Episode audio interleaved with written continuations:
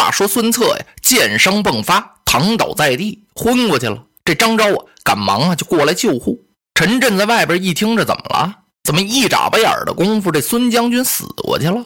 许都回来的这位说什么来着呀？他也不敢问呢。张昭赶忙过来，走到陈震的跟前：“您看看，我家将军突然病发，摔倒在地了，这真是很对不过呀。请先生你先回馆驿休息吧，等我家将军病愈好啊，咱们再洽谈联合之事。”陈震一听，那只好如此了，把陈震打发走了呀。张昭急忙和这些文武啊，就把孙策将军给送回府里来了，又把华佗的那位弟子给请来了。感情这么些天了呀，那位华佗先生还没回来呢。等华佗这位弟子来了，一看呀，说完了，这回呀没法治。张昭先生，当初我不是说了吗？一个请将军卧床百日，再一个呀，千万不能生气，因为这个箭头上有毒啊。如今这一生气，箭伤迸发，毒气入骨，不能救药了。哎呀，张昭一听，哈，先生，那你也得找个良方妙策呀。这孙将军这伤势，无论如何得把他医好啊！华佗弟子这么一听，哈，那当然了，我是但愿得医好孙将军呢。那那再吃两剂药看看吧。两剂药，几剂药也不行了。孙策的伤势越来越重，堪堪不行了。自己也知道自己命已垂危，他急忙吩咐人把母亲吴太夫人以及二弟孙权，还有众文武都请到病榻前。文有张昭、于帆、朱志、吕范；武有程普、黄盖、韩当、吕蒙、周泰、蒋钦等人。孙策先把二弟孙权叫到面前：“二弟呀，咱们父亲孙坚英雄一世，十八路诸侯伐董卓的时候，他老人家是进取洛阳的第一路先锋官。打进洛阳城之后，董卓已经逃走了。当时洛阳是一片火海。”父亲救了火之后，在皇宫中贞观景得了一颗玉玺。他老人家气离这些诸侯，带兵返回江东。走到半路上，让刘表给截住了。因为刘表接到袁绍一封书信，要把父亲这颗玉玺给截下来。他们两下一场鏖战，后来父亲终于中了刘表的暗算，死在了刘表手下。那时你我兄弟都小，咱们跟着母亲没有立足之地。只好依附于袁术的门下。愚兄，我为了继承父志，我给袁术卖命作战，取过不少城池啊。记得有一次，我攻取了庐江城，打了那么个大胜仗，回来之后正赶上袁术是大宴文武，他连个座位都没给我呀，让我站在门外喝了一杯酒。我记得当夜面对长空，我是嚎啕大哭啊。正在这时，得亏父亲的一位旧臣朱志、朱君礼先生给我指一条明路。我把玉玺押给了袁术，跟他借了三千人马，杀回了江东。愚兄，我历尽千难万险，打败了严白虎，取得了六郡八十一州。东吴基业来之不易呀，也多亏了这些文武重臣，特别是老将程普、黄盖、韩当，他们在万马军中多次救过父亲的性命。也救过我，就拿这次许贡家客案件伤了我。要不是程普将军赶到，我早已被许贡家客乱刃分尸了。贤弟啊，你要重看这些老臣，任何时候不要忘记这些开国元勋。要将举东吴之众与天下抗衡，两军作战，决胜于两阵之间，地不如兄啊！可要是讲究举贤任能。使人各尽其力以保江东，治国安邦。我不如贤弟你呀，望贤弟不要忘兄父创业之艰难，要固守江东，不忘父兄一志，好自为之。孙权不住点头，是泪如雨下。孙策转过脸来嘱咐这些大臣：各位老将先生，如今天下大乱，以我东吴来说，有吴越之众，三江之固。是大有可为之地呀！三江啊，就是吴淞江、钱塘江、濮阳江啊。望列位先生老将要协力同心，辅保我弟孙权。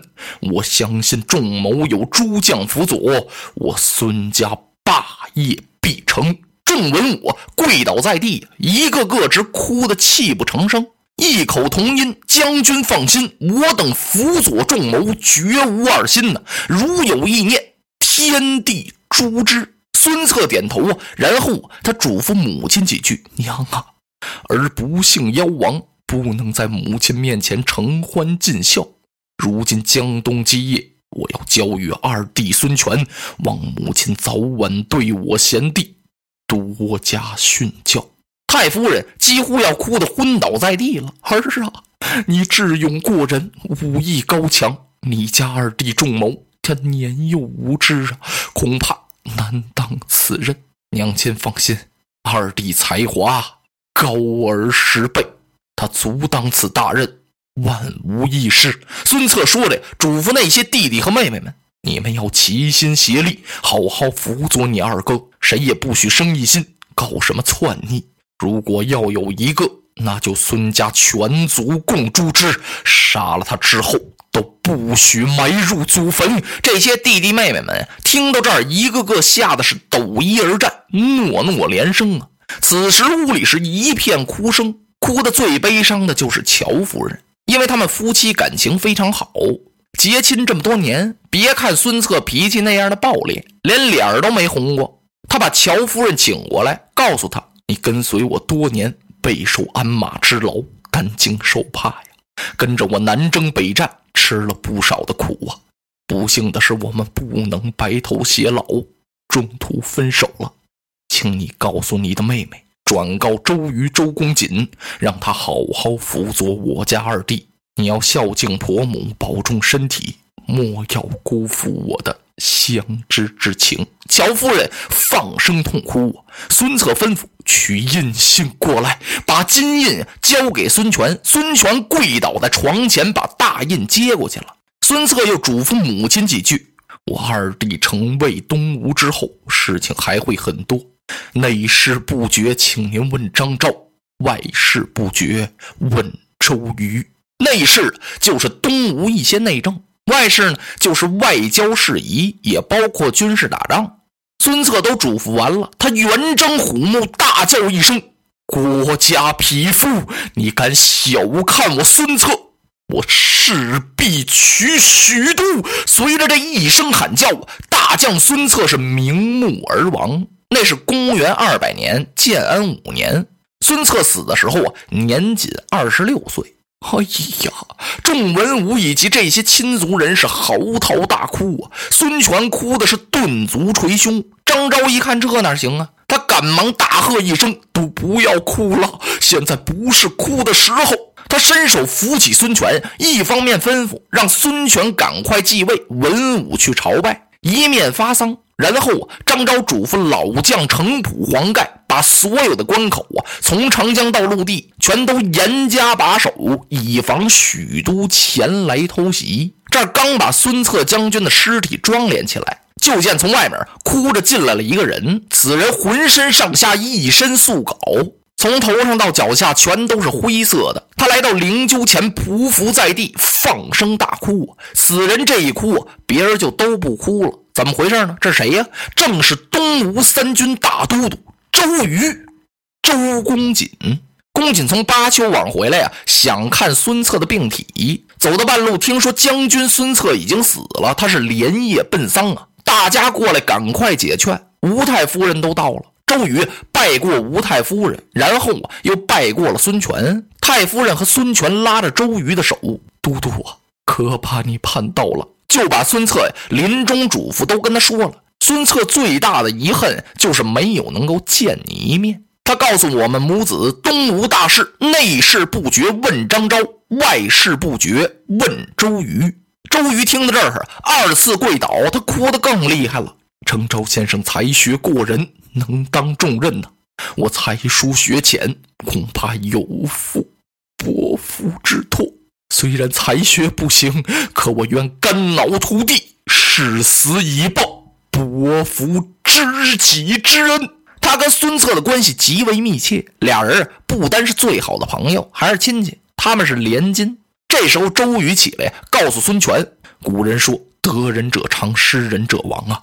当今之际，我们应该访求高贤之士，辅佐江东，江东可定。”孙权点头啊，恭敬将军，但不知这贤士安在？他在哪儿啊？我有一个好朋友，姓鲁名肃，字子敬，家住临淮东川。此人胸怀韬略，富隐计谋，我可亲自去请。孙权大喜呀，当时准备厚礼。周瑜到哪儿，就把这位鲁肃先生给请来了。嚯，孙权待鲁肃，如上宾呢，整天是形影不离，谈话终日不倦。一天一天，俩人坐那说。孙权就问鲁肃说：“是我承父兄之基业，光守在江东这儿吗？我想要取许都，先生您看我怎么才能成霸业，统一中原呢？”鲁肃一听，将军，许都可取不得呀，根本不能打曹操。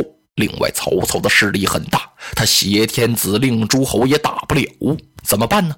我们倒应该去刘表得荆襄九郡。袁绍，别看他人马众多，统辖着冀青幽并，不足一论，早晚必被曹操所破。我们只要守住江东，兵精粮足，再得过荆襄九郡，我们就可以鼎足江东。与曹操势均力敌呀，待机破曹，统一天下，您就能够面南背北。不过当今有一个人，倒应该引起主公您十分注意。孙权一听，谁呀？就是那皇叔刘备刘玄德。莫看此人惨淡经营，如今还没有个立足之地，讲不过关张赵云，兵不满千呢。此人胸怀大志，如果羽翼丰满，将不可限量。哎呀呀！孙权听到这儿，站起来给鲁肃深施一礼。他听鲁肃这几句话呀，就听出来鲁肃这个人呀，他把天下大事是了如指掌，所以孙权对鲁肃是十分崇敬。鲁肃又给孙权推荐了一个人，此人复姓诸葛，单字明锦，字子瑜，哎，就是诸葛亮的哥哥。诸葛瑾到这儿啊，他就告诉孙权，把袁绍的来使给打发了，咱们战顺曹操，然后是乘便相图啊！嚯，孙权这高兴，就把陈震给打发回去了，把袁绍给气了。好啊，你东吴不跟我联合，你看我能不能打曹操？我是照样伐曹啊！